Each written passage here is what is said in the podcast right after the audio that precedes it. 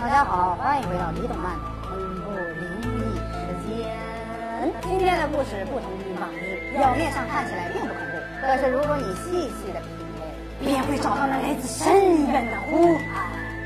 今天的故事是快递。一天，明明有纪子被朋友委托来看家，因为朋友要出差，但是有个重要的快递要送来。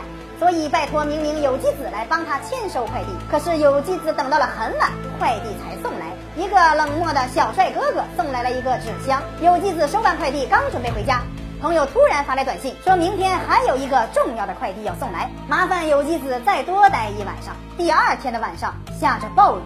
同一个时间，同一个冷漠的小帅哥哥送来了一个同样的纸箱子。有纪子本想跟小帅哥哥来一个一回生二回熟三回呵呵呵，但是看到小帅哥哥非常冷漠，所以就放弃了那不健康的想法。有纪子把两个快递放到一起，然后给朋友打了个电话。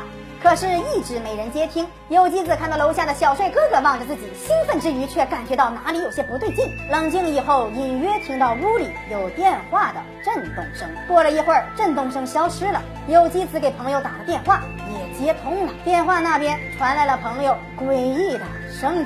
有纪子说快递都签收了，问朋友什么时候回来。可是朋友却说：“何言ってんだよ。帰ってきたじゃないか。 おい、もしもし、もしもし。残りのお荷物をお届けに参りました。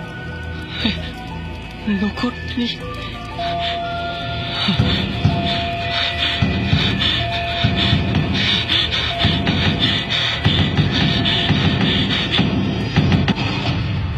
おしまい。